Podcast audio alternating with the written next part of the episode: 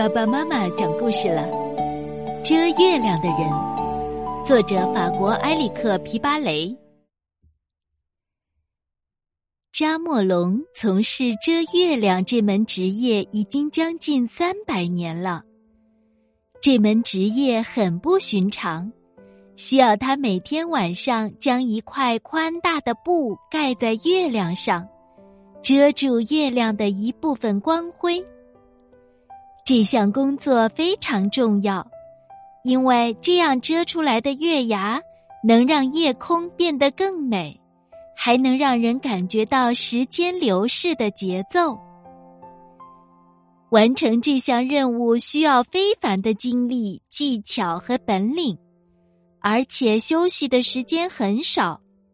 只有在月圆之夜，遮月亮的人才能安然入睡。很久以前，扎莫龙就获得了遮月亮证书。是目前唯一一个有资格遮月亮的人，但现在他已经累得精疲力尽了。如果想让他好好休息，就必须有人来接替他的工作。一天，当夜幕降临的时候，在地球上一座名叫宇宙学校的神秘城堡里。有个叫提莫龙的小男孩高兴地跳了起来，因为他刚刚通过了无比艰难的遮月亮考试。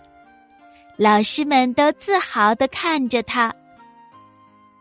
提莫龙，你现在已经成了一个非常重要的人。一位老师对他说道：“但是我们的时间很紧迫。”老扎莫龙已经筋疲力尽了，今天晚上你就必须去接替他。说完之后，老师拿出一颗小药丸，交给了提莫龙，并嘱咐他说：“这颗药丸能让你轻得像空气一样，吃了它，你就能飞上月亮。但是千万要小心，我们只剩下这最后一颗了。”提莫龙将药丸放进裤兜，飞奔着离开了宇宙学校。跑出两千米后，他猛地停住脚步，并抬头望向天空。他把手插进裤兜，大喊一声：“月亮，我来啦！”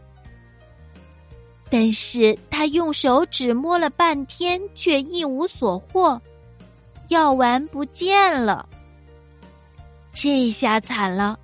惊慌失措的提莫龙这才发现，原来校服的裤兜早已经磨破了。能让他轻得像空气一样的药丸就这样被弄丢了，那谁来为我们遮住月牙儿呢？也许以后再也不会有月牙儿了。提莫龙灰心丧气的走向离他最近的城市，然后坐到一个油箱上，望着月亮唉声叹气。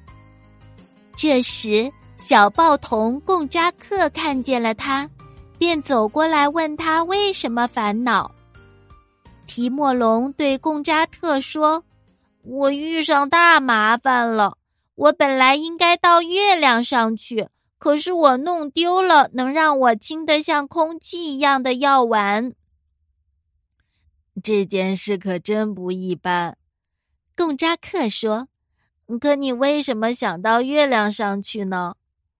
我是新一任遮月亮的人，要去接替老扎莫龙，但是现在我没办法上去了。呃，我有办法，贡扎克兴奋地说道。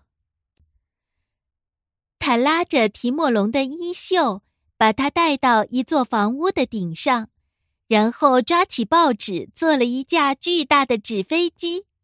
提莫龙爬上飞机，大声喊道：“月亮，我来了！”与此同时，贡扎克从屋顶上推了一下飞机，提莫龙就乘着飞机飞了出去。但是很快就连人带飞机来了个俯冲，在小树丛里摔了个鼻青脸肿。贡扎克和提莫龙坐在街边，忧心忡忡的看着月亮。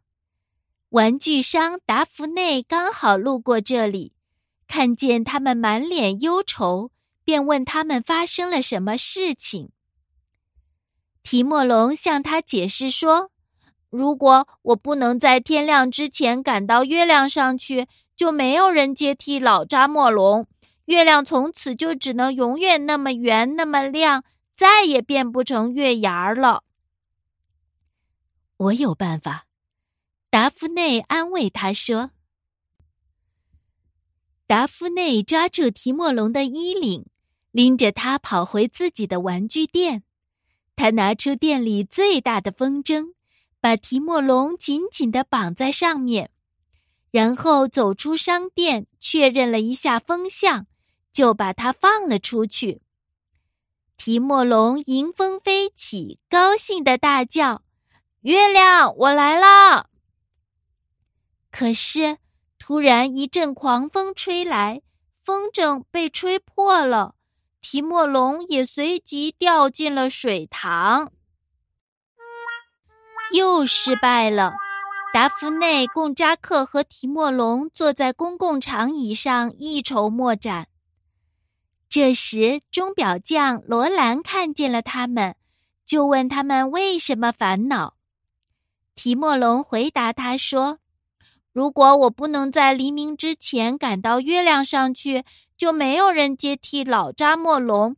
月亮从此就只能永远那么圆，那么亮，再也变不成月牙了。”我有办法，罗兰信心满满的说道。罗兰抓起提莫龙的双脚，扯掉他的皮鞋，带着他和他的皮鞋一起飞奔回钟表铺。然后他拆掉一座时钟，取出两根巨大的弹簧，安在了提莫龙的鞋底。提莫龙穿上鞋，看看月亮，开始疯了似的往上跳。但是很快。提莫龙的双脚就磨出了水泡，跳了四十几次之后，提莫龙累得精疲力尽，一头栽了下来。吹玻璃的工人阿尔贝也想帮助提莫龙，于是就把它装在一个大大的肥皂泡里往天上吹。会说鸟语的马尔嘎。请来三百只麻雀，拽着提莫龙往天上飞。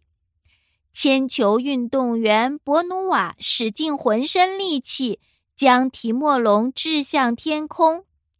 就连不务正业的马洛也为提莫龙特制了一把巨大的弹弓，想把它弹到月亮上。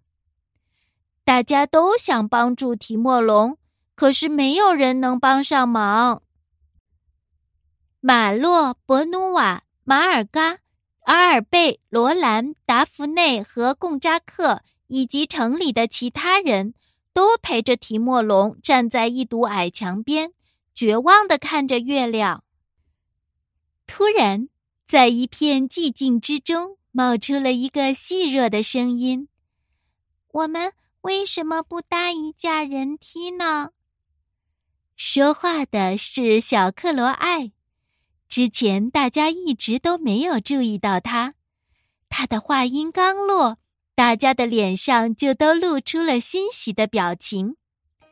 于是，吹玻璃的工人爬到小报童的肩膀上，钟表匠又爬到吹玻璃的工人的肩膀上，大家都依次照做往上爬，直到最后搭成了一架长长的友情之梯。伙伴们变成了一级级的阶梯，提莫龙沿着梯子往上爬，终于在大家的欢呼声中登上了月亮。这晚，老扎莫龙终于能够光荣的退休，去银河的某个地方好好休息了，而提莫龙则成了新一任遮月亮的人。将在以后的每个夜晚为沉睡的城市遮出美丽的月牙儿。从此以后，所有人都睡得很香甜安稳，因为他们知道，入睡之后就能看见提莫龙的微笑。